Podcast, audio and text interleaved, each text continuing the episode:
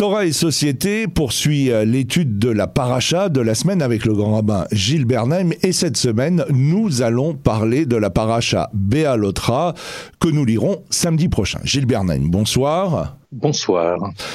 Nous avons vu la semaine dernière, lors de l'étude de la paracha Nassau, que euh, les trois parachiotes qui se sont succédés, Bamidbar présente tout le peuple juif comme étant organisé autour de la sainteté. Cette paracha était centrée sur l'âme des choses, la on l'a dit la semaine dernière. La paracha Nassau est centrée sur le niveau de l'esprit, le roi.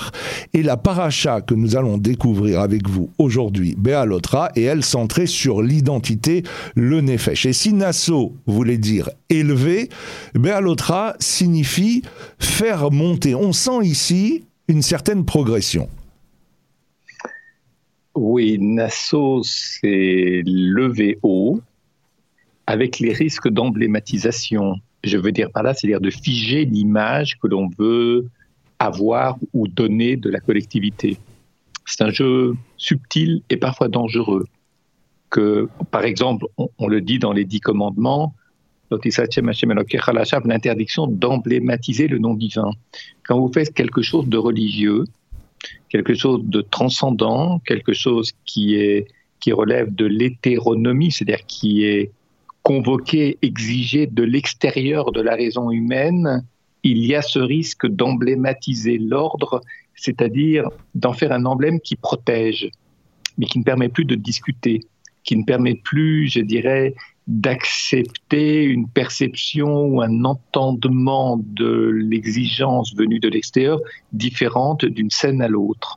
On s'approprie le nom divin. On s'approprie en quelque sorte la proximité d'avec Dieu. On, devient son porte-parole. Ça, c'est le risque. Ça, c'est une forme d'emblématisation. Ça, c'est le risque de la parachat Nassau. Et on comprend assez bien pourquoi dans cette même paracha, nous l'avions évoqué la semaine dernière, on comprend assez bien pourquoi il y a l'épisode du Nazir, les lois du Nazir c'est-à-dire des lois qui, où l'on retire l'alcool, où on retire, euh, je dirais, euh, l'attachement que l'on peut mettre à la beauté de son corps. quand je dis on le retire, on, se met en retrait précisément pour, euh, pour, rester lucide, pour apprendre à être lucide ou pour rester un peu plus lucide, ne pas s'enivrer au sens, je dirais, spirituel, psychique du terme. Ça, c'est Parachat Nassau. Et donc, euh, j'ai cette crainte d'avoir des fous de Dieu, comme on dit. Ce qu'on appelle des fous de Dieu dans l'expression commune aujourd'hui, ce sont des gens qui sont tellement fous d'être, se sentent tellement proches de Dieu que ça les enivre et que ça peut générer une forme de folie en eux, c'est-à-dire une forme d'intolérance à l'égard de tout ce qui est autre que l'image qu'ils ont d'eux-mêmes. Mm-hmm. On connaît ça dans l'univers euh, des monothéismes. Le Baalotra, c'est élevé, mais élevé, c'est par étapes. On monte par étapes. J'allais dire, ça me fait penser, cela me fait penser à l'échelle de Jacob. Lorsqu'il quitte ses parents, lorsqu'il quitte Esaü et Sab, les, les anges montent et descendent, marche par marche. C'est pas une élévation euh, comme un avion qui, qui pique du nez vers le haut et qui commence à monter le plus verticalement possible, comme dans les exhibitions d'avions. Par contre, euh, Balotra, c'est marche par marche parce qu'il faut assurer son équilibre à chaque marche. Il faut assurer ses acquis. Il y a des gens qui montent un peu trop vite et qui redescendent aussi très vite. Donc on assure ses acquis, ça c'est Balotra, et on comprend pour l'importance de l'allumage des lumières, étape par étape, parce que chaque étape a une signification et il ne faut pas griller les étapes, mhm. comme on dit. Alors, la paracha Be'olotra commence par le commandement donné à Aaron d'allumer la menorah dans le sanctuaire. La menorah, on en a déjà euh, beaucoup parlé hein, dans les euh, précédentes euh, parachiotes. La menorah symbolise le peuple juif car le but de l'existence de chaque juif est de répandre la lumière divine dans le monde, comme il est écrit, l'âme de l'homme est la lampe de Dieu. Et avec la lumière de la Torah et la bougie des mitzvot, le peuple juif doit éliminer, illuminer pardon, le monde, comme le dit Rachi. Oui, alors lorsqu'on illumine, il faut bien entendre le sens euh, de ce mot. Je ne parle pas particulièrement en français, mais en tous les cas dans son interprétation du Talmud. Et de manière très générale, lorsqu'on parle de lumière, elle n'est, nous l'avons déjà dit en d'autres circonstances, c'est une lumière qui ne doit être ni trop forte ni trop faible. Un de mes maîtres disait cela d'une autre façon. Euh, la vocation du peuple juif, et la, la menorah y participe, est d'éclairer les lieux de grande pénombre, là où on ne voit pas clair, là où l'on est dans le noir, là où l'on perd totalement ses repères, apporter de la lumière. Mais c'est aussi apporter de la pénombre là où il y a trop de lumière. C'est-à-dire là où les choses sont trop claires, trop évidentes ou trop immédiatement évidentes. elles sont parfois aveuglantes. Et des lumières aveuglantes conduisent parfois à la sacralisation, c'est-à-dire d'abord à la fascination, et le regard que l'on porte sur un objet qui nous fascine ou sur une personne qui nous fascine est un regard qui, petit à petit, s'immobilise, se fige. On est comme accroché, comme on dit par quelqu'un. On est, on est, on est, pris par la présence de l'autre ou par la présence d'un objet ou la présence d'une information. On est pris. Pris, c'est comme prisonnier. On y perd sa liberté, sa liberté de jugement, de discernement et je dirais de bouleversement dans la vie de l'esprit, ce qu'on appelle la vie spirituelle. Donc euh, la lumière de la menorah, elle se situe précisément dans cet entre-deux, apporter de la lumière là où il y a trop d'obscurité, apporter de la pénombre là où il y a trop de lumière, fuir l'aveuglement et chercher dans une pénombre ouverte, c'est-à-dire une lumière tamisée. Ça me fait penser au, aux, lanternes japonaises qui éclairent le centre. C'est-à-dire qu'ils ne sont pas aveuglantes. L'ampoule n'est pas aveuglante, elle irradie un tout petit peu tout autour, pas trop fort, pas trop faible, et à partir de cette lumière, on peut élargir le rayon progressivement et voir, euh, je dirais, dans une mi-pénombre, ce qu'il y a à voir. C'est une image, hmm. mais elle n'est pas fausse et elle évoque ce que chaque lumière de la menorah se doit de signifier. Béalotra n'est pas seulement le commencement de la paracha, c'est aussi son nom, de sorte que les leçons que ce titre communique s'appliquent à la paracha dans son intégralité, et notamment dans sa majeure partie qui décrit les préparatifs et les étapes initiales du voyage du peuple juif dans le désert. Le Baal Shem Tov, d'ailleurs, explique que ces étapes reflètent celles qu'entreprend chaque individu dans sa vie. Oui, les étapes, euh, il y a toutes sortes d'étapes dans la Torah. Il y a des étapes spirituelles, il y a des étapes, euh, je dirais, de, voyage, dans le voyage, dans la traversée du désert, des étapes. Chaque étape correspond à un certain niveau de l'être. D'autant, faut-il le rappeler, et la paracha de Balotra nous le rappelle de manière très forte, nous l'avons très souvent dit à cette antenne, dans la paracha de Balotra, il y a ces deux derniers versets encadrés d'un nun à chaque fois de la lettre nun, mais renversée, qui suggèrent que les deux derniers versets de la paracha forment un livre dans le livre. Un livre comme Bereshit, Shemot, Baikra, Bamidbar, Devarim. Autrement dit, jusqu'à ces deux derniers versets, on était dans le livre de Bamidbar. Ces deux derniers versets constituent le livre de la transition, et puis il aurait dû y avoir le livre de la conquête.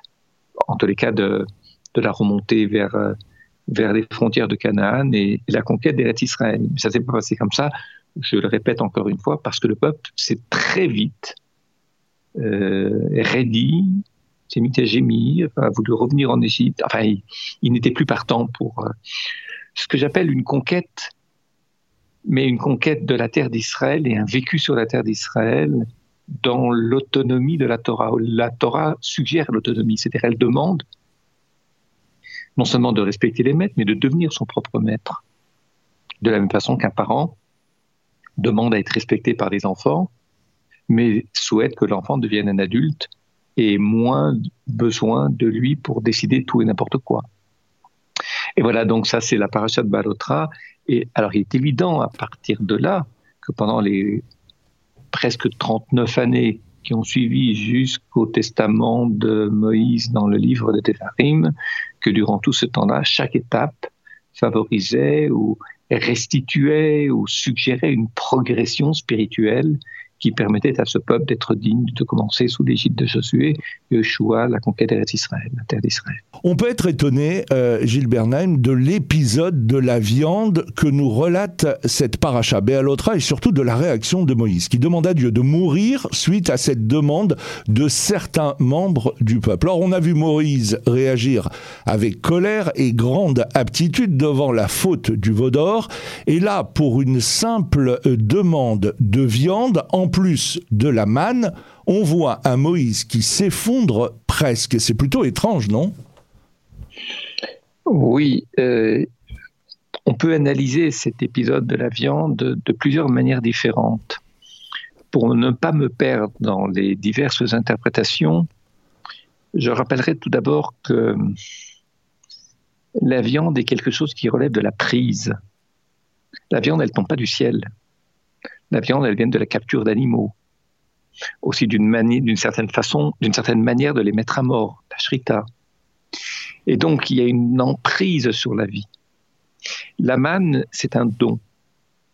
Un don qui est d'abord lié à la prière quotidienne de Moshe Rabbeinu, de Moïse, chaque jour de la traversée du désert. Et puis par ailleurs, après la mort de Moïse, il n'y aura plus de manne. Très vite, il n'y aura plus de manne. Ça s'arrêtera dès le début tout premier temps du livre de Yoshua, de Josué. Quand je dis c'est un don, c'est un don à la juste mesure des besoins de chacun. Un gros mangeur et un petit mangeur ne reçoivent pas la même quantité de manne. Euh, on n'est pas dans un pays communiste ou dans un pays de l'ancienne, dans une, dans l'esprit de l'ancienne URSS. C'est pas des coopératives de manne. Chacun reçoit la juste mesure de ses besoins. Il y a des gens qui mangent très peu, c'est pas la peine de leur en donner beaucoup, dans la mesure où conserver n'est pas permis et ne se peut pas. La nourriture pourrie. Autrement dit, elle est liée au mérite de Moïse, au mérite des prières, au mérite de chaque jour. Et chaque jour, le comportement doit être évalué. C'est-à-dire que c'est une grande chance d'être aidé dans le désert, de ne pas se perdre dans une économie locale qui est très difficile à gérer, d'autant que, d'autant que le peuple avance.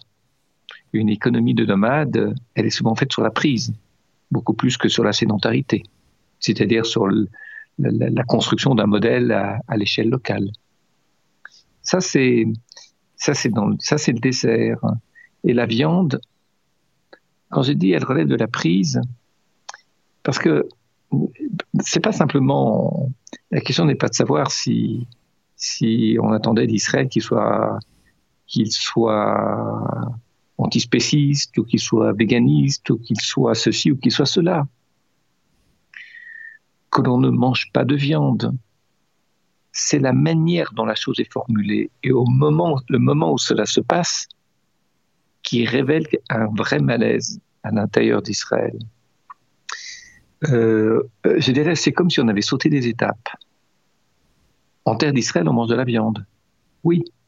Sinon, si ça n'avait pas été le cas, la viande serait définitivement interdite par la Torah. On mange de la viande, mais on la mange dans certaines conditions.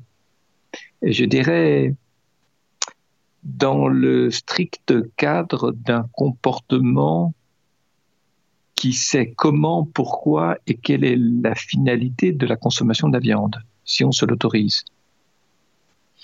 Dans le désert, on reçoit à la juste hauteur de nos mérites, de notre être de nos besoins. Il y a une, alimentation à la juste mesure du désir de chacun, du besoin plus exactement, du besoin de chacun. On est dans un principe de nécessité. Lorsqu'ils veulent tout à coup manger de la viande, on est dans un principe de suffisance. C'est un, un principe où on vient pour jouir de ce que l'on mange. Et là, on perd de vue le projet, mm. ce pourquoi on traverse le désert et en vue de quoi La conquête d'Israël, mais d'une manière euh, ordonnée, éthiquement rigoureuse, avec euh, des ordres qui sont donnés par Yahushua, et je dirais qu'il est un prophète, il ne faut jamais l'oublier. La prophétie commence dès le début du livre de, Yahushua, de Josué. Donc pas de principe de suffisance, et la viande s'inscrit dans une équation avec la suffisance. Et qui dit suffisance d'une certaine façon complaisance à l'égard de soi. Le Rav Cook euh, a écrit concernant cette paracha que euh, peut dire que l'épreuve que les Hébreux ont infligée à Moïse en demandant de la viande avait pour but de le faire accéder à la dignité messianique. Si l'épreuve avait réussi, Moïse, devenu Messie, aurait rétabli l'harmonie du monde telle qu'elle était du temps du premier homme lorsque la nature et l'âme n'étaient pas encore en opposition.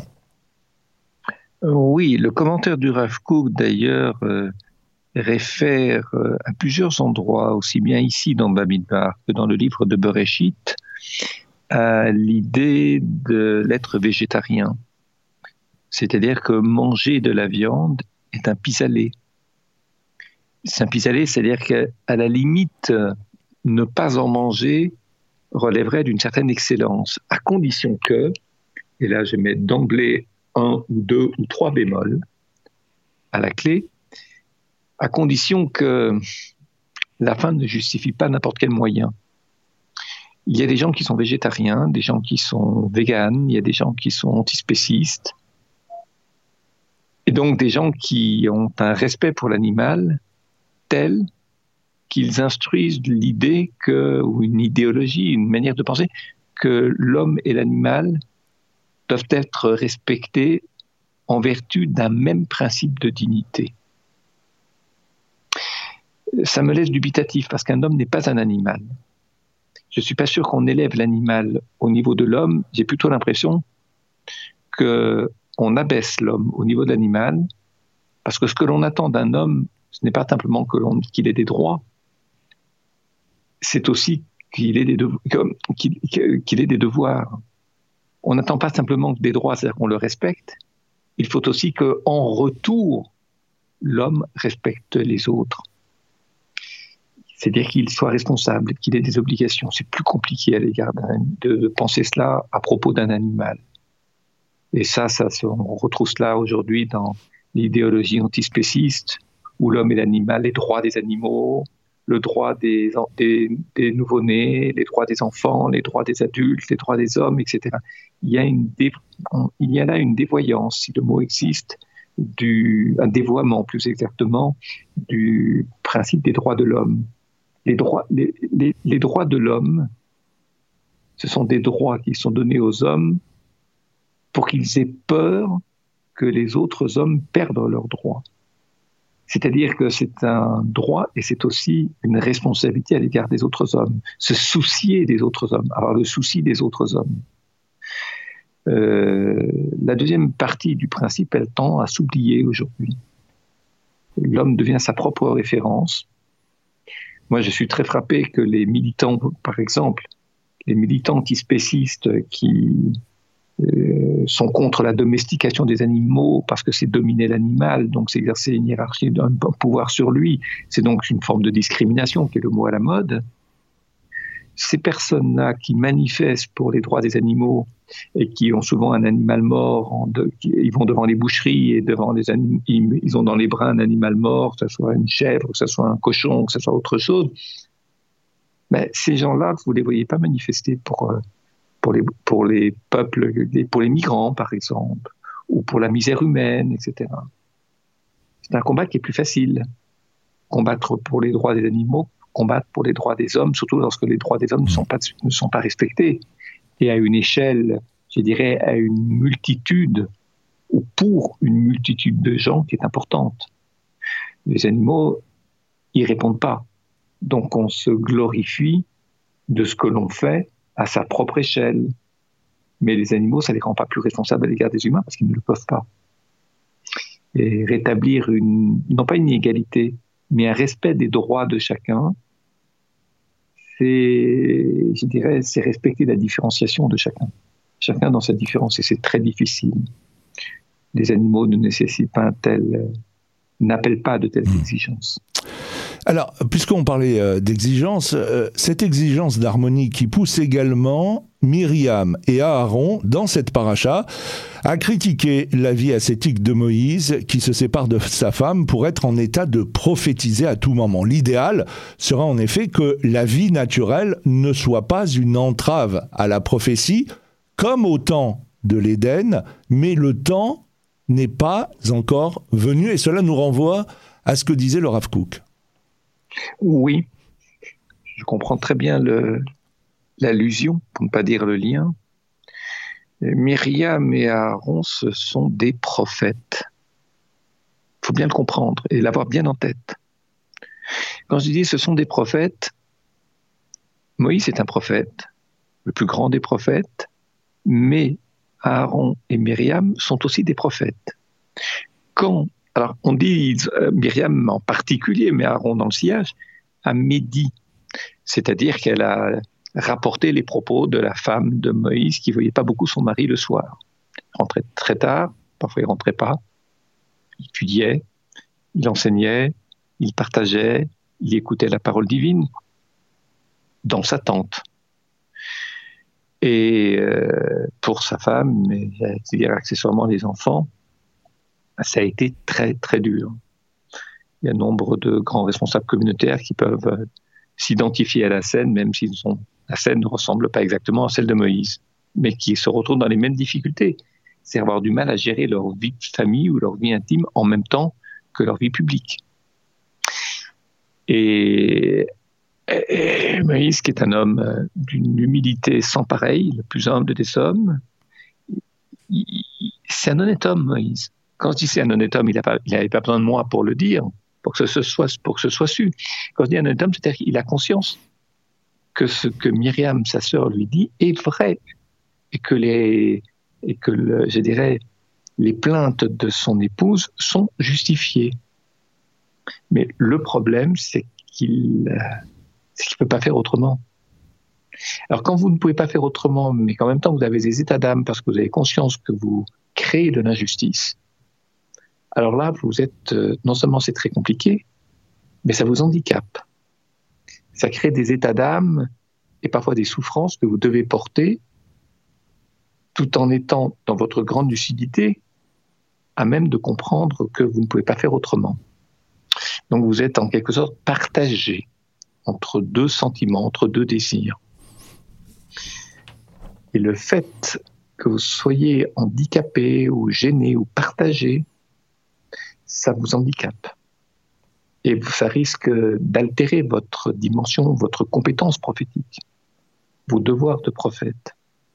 Mais alors, bien sûr, mais les, seuls personnages qui ont été atteints de Tsorat, de cette maladie qui touche euh, certains êtres qui ont médit ou qui ont dit, mal dit quelque chose, c'est-à-dire dit du mal, mais mal dit aussi, ce sont eux-mêmes des prophètes. Et à part Moïse et Myriam, personne n'a été atteint de Tsorat.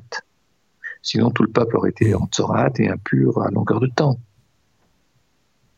Donc, euh, c'est vrai qu'un prophète dont la vocation est précisément d'aider le peuple à avancer, et donc, je dirais, d'améliorer le niveau du langage, de la pensée, d'élever vers le haut, pour reprendre l'expression que vous avez apportée tout à l'heure.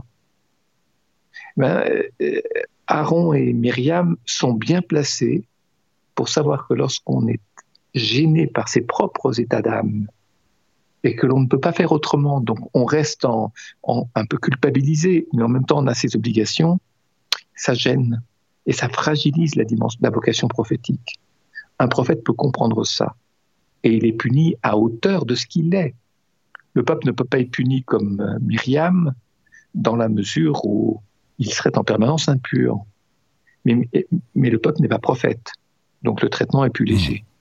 Par contre, pour Myriam qui est prophétesse, le traitement va s'avérer lourd et elle va être euh, sévèrement punie. Nous le voyons, non pas parce qu'elle est mauvaise, mais qu'elle sert d'exemple en tant que prophétesse. Et quelqu'un qui sert d'exemple se doit d'être exemplaire.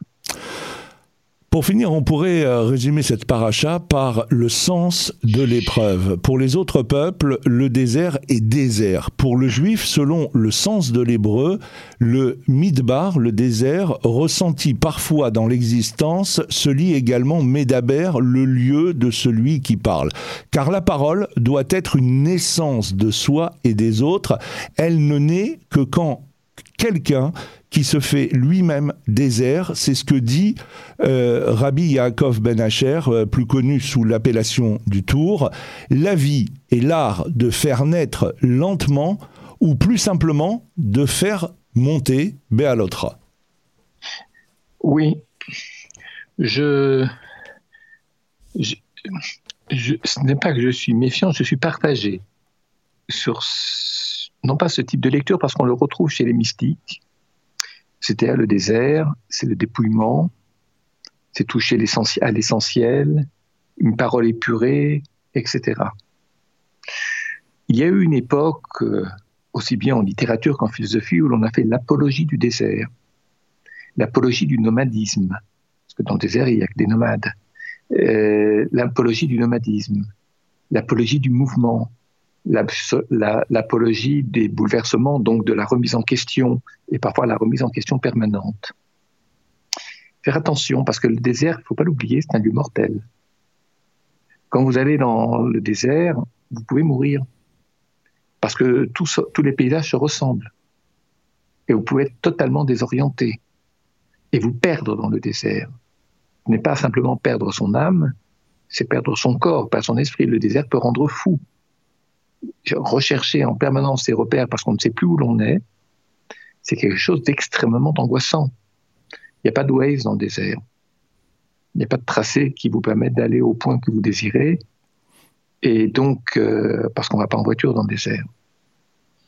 Donc, euh, je parle du Paris-Dakar dans ses premières versions. Et donc, tout ça fait que c'est un lieu qui est très dangereux. Et l'associer aux commentaires rabbiniques qui font l'apologie du désert, c'est une manière probablement de laisser entendre qu'il euh, ne faut pas être galvanisé par le nomadisme, par le désert. Il a ses risques. Il faut les avoir bien présents à l'esprit. Être juif, c'est être quelqu'un qui est sédentaire, mais qui vit sa sédentarité comme s'il était nomade. C'est le fameux comme si, pour reprendre une expression du philosophe Vladimir Yankelevitch. Être comme si. C'est difficile d'être chez soi et d'avoir une extrême attention à l'égard de l'étranger, comme tout nomade doit l'avoir à l'égard d'une nouvelle personne ou d'un nouveau groupe qu'il rencontre. C'est difficile. Et donc, pour, pour ce faire, il faut que nos repères soient bien inscrits dans le temps, dans l'espace, qu'on ne risque pas de laisser son âme à tout moment dans une erreur d'aiguillage ou une erreur d'interprétation. C'est très difficile d'être juif. N'oubliez pas, je termine là-dessus, n'oubliez pas, disait Moïse à Israël, que vous avez été slave en Égypte. N'oublie pas que tu as été étranger en Égypte. Mhm. C'est une manière de nous dire que comporte-toi à l'égard de l'étranger à l'opposé de ce que fut le comportement des Égyptiens à l'égard des Hébreux. Et ce message, ne vaut pas que pour le texte biblique, il vaut aussi pour nos vies. Et il vaut aussi sur notre terre, la terre d'Israël. Eh bien, c'est sur, ces mots que s'achève cette émission euh, Torah et Société avec euh, le grand rabbin Gilles Bernheim. Et on se donne rendez-vous la semaine prochaine. Bonsoir. Bonsoir.